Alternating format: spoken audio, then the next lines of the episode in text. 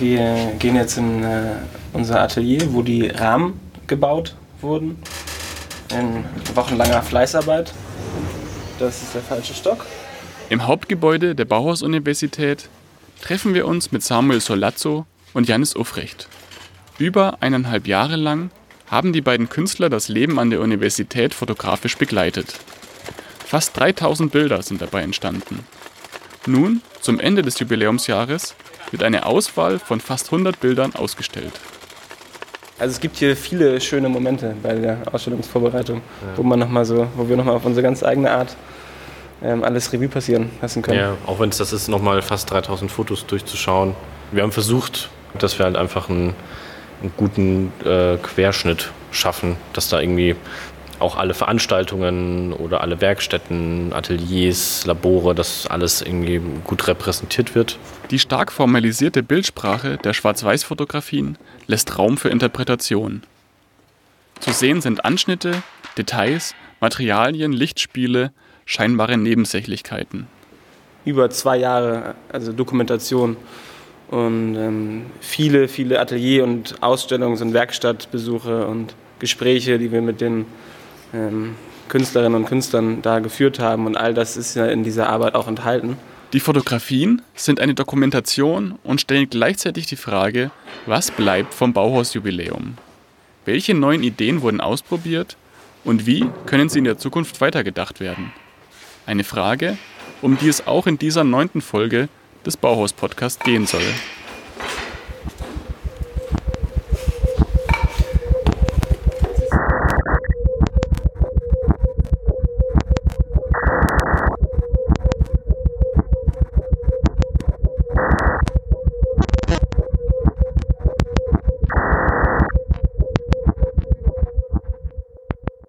Eine der zentralen Ideen des Jubiläums ist das Bauhaussemester. In Form der Bauhausmodule wird diese Idee weitergeführt.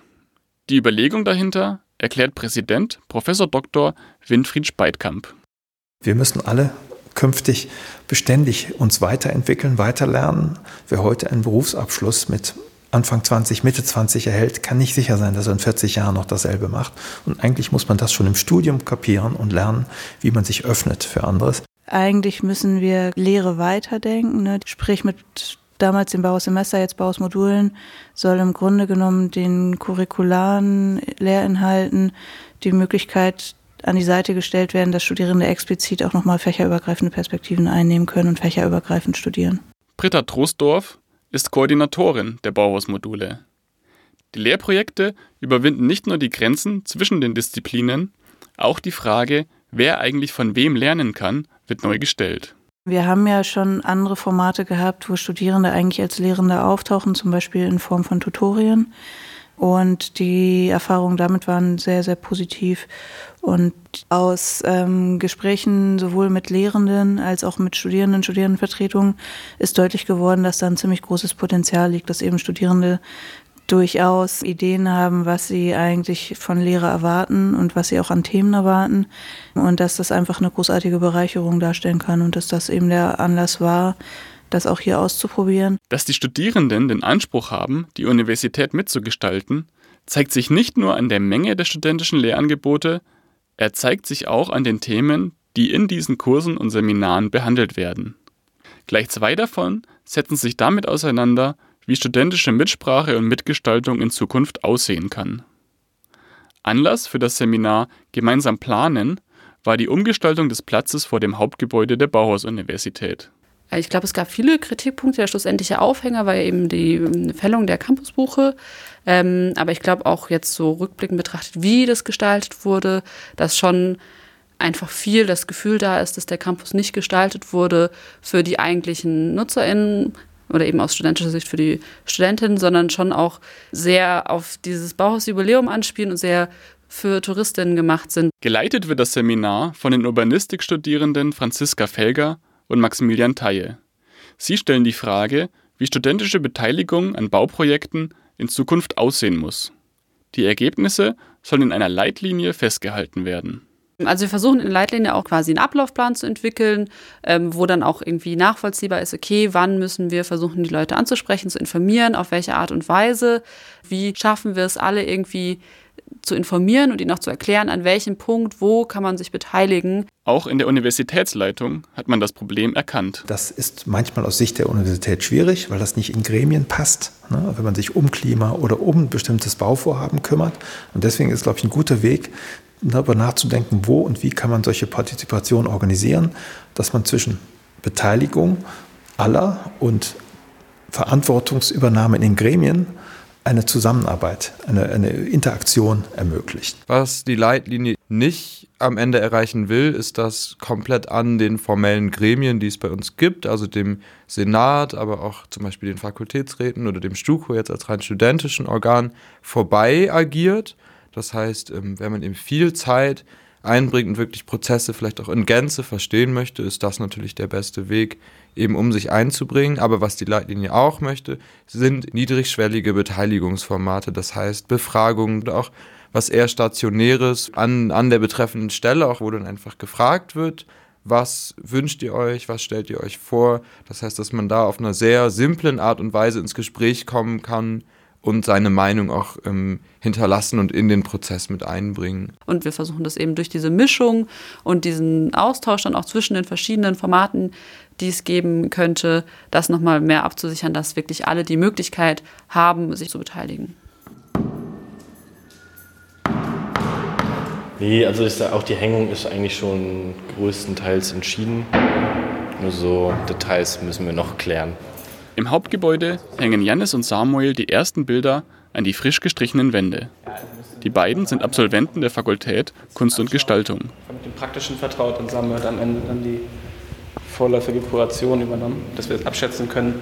Wie viele Bilder müssen ungefähr pro Wandpanel hängen. Und jetzt gibt es noch so Feinheiten. Es entwickelt sich aber auch vieles erst bei der Hängung, dass du siehst, oh, die beiden Bilder passen doch nicht so gut zusammen wie gedacht.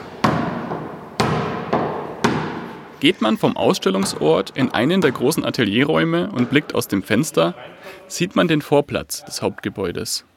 Hier fand die Umgestaltung statt.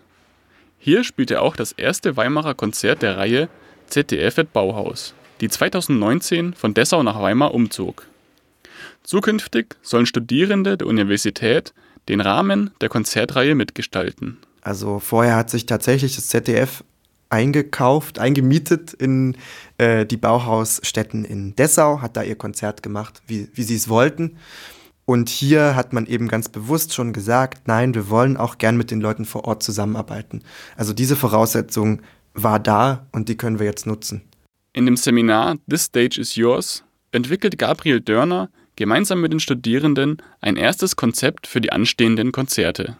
Also wir haben erstmal wirklich das ganz weiße Blatt auf den Tisch gelegt und gesagt, ähm, wir, wir sind Visionäre und wir überlegen uns, was wir einfach cool fänden. Und dann gucken wir sozusagen von dem ausgehend, was lässt sich wirklich umsetzen. Welcher Künstler am Ende kommen wird, ist ein bisschen auch eine Überraschung, soll es auch sein. Aber welches Konzert wir entwickeln, hängt nicht nur vom Künstler ab, oder nicht nur vom musikalischen Künstler, weil auch wir natürlich mit unserer künstlerischen Expertise da reingehen. Und dann gibt es auch Lichtkunst und ähm, Bühnenkunst und all diese Dinge. Was bleibt also vom Jubiläum? Vor allem mehr Offenheit, mehr Mitsprache, mehr Mitgestaltung, mehr Teilhabe. Eine Universität der Demokratie, die jeder und jedem die Möglichkeit bietet, sich einzubringen. Mein Blick auf Universität hat sich total verändert. Ich weiß nicht, ob es an der Bauhaus-Universität liegt, aber ich habe den Eindruck, hier kann man auch als Studi ziemlich viel erreichen. Und diese Universität ist nicht so hierarchisch wie viele andere, bei denen das eben nicht möglich ist, bei der man einfach nur Student ist und äh, in die Vorlesung geht und wenn der Professor fertig ist, geht man wieder raus und das war's. Und hier gibt es sowas wie innovative Lehrformate, bei denen man sich selber einbringen kann. Und das hat irgendwie mein, mein Bild von so einer Alma Mater, die irgendwie auf so einem Thron steht und strahlt, total überarbeitet. Es hat es ein bisschen relativiert vielleicht auch, aber zum Guten. Ich fühle mich dadurch auch, ja, empowered sozusagen, äh, da selber mitzuspielen in dieser ganzen akademischen Landschaft. Das sind 5 mm runter nochmal. Das waren 8,5. Die Bauhaus-Universität öffnete sich im Jubiläumsjahr nicht nur nach innen, sie öffnete sich auch für Impulse von außen. Den Rahmen dafür schuf die Bauhaus-Gastprofessur. Zweimal kamen dafür bereits Expertinnen nach Weimar. In Workshops und Vorträgen diskutierten Patricia Espinosa und Judith Simon mit Lehrenden und Studierenden der Bauhaus-Universität. Das Ziel ist wiederum, jemand nach Weimar zu holen, der oder die nicht das lehrt, was wir sowieso schon alle machen, oder der einen anderen Blickwinkel hat auf das, was wir machen und einfach neue Ideen, neue Anregungen gibt und in die Diskussion mit uns tritt. Nicht immer nur ein kleines Fach hier, ein großes Fach dort stärken, sondern tatsächlich, was sind die großen Themen, zu denen wir vielleicht etwas sagen können oder die wir berücksichtigen müssen bei unseren Diskussionen. Auch die Bauhaus-Gastprofessur ist etwas, das bleibt.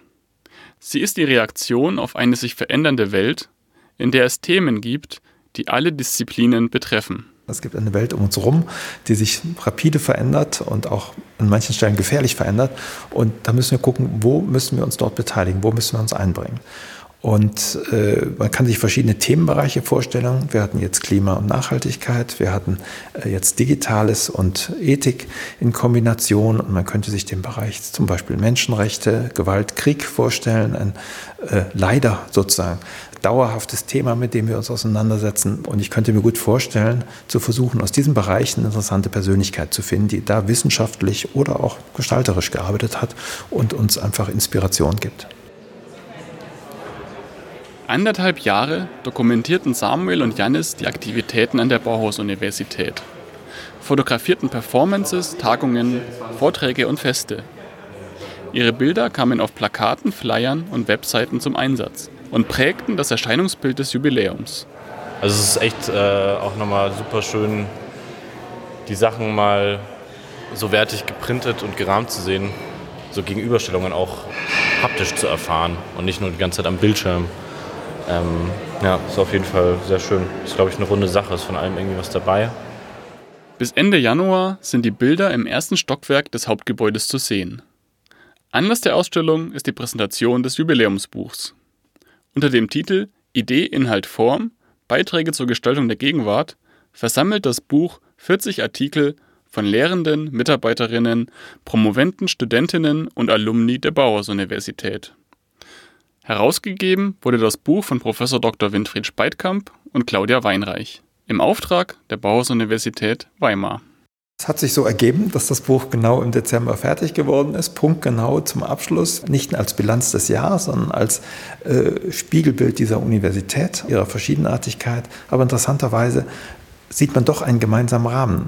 Es, sehr viele setzen sich mit Fragen der technischen, maschinellen, digitalen Herausforderungen auseinander. Und das ist eben faszinierend, dass von den verschiedenen Zugängen am Ende doch ein gemeinsames Bild entsteht. Und also vielleicht genau das ist die Bauhaus-Universität. In vier Kapiteln versammeln sich Beiträge zu ganz unterschiedlichen Themen. Da geht es um die Postwachstumsstadt, um Weimar als Smart City, um Kohlendioxidspeicherung im Beton oder die Gewinnung von Phosphor aus Abwasser.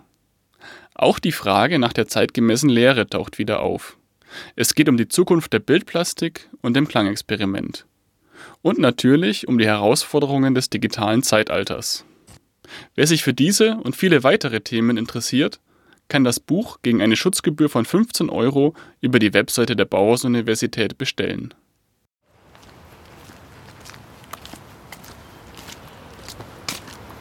Zum Schluss besuchen wir noch einen ganz besonderen Ort. Wir befinden uns äh, gerade hinter dem äh, Hauptgebäude, wenn man so will. Und hier soll ein Bau entstehen, der als Begegnungsbau dann einmal der Universität allen Fakultäten dienen soll. Als Grundgerüst dient eine bereits vorhandene Stahlstruktur hinter den Werkstätten der Fakultät Architektur und Urbanistik, der X-Stahlbau. Was hier entstehen soll, ist ein Ort für alle.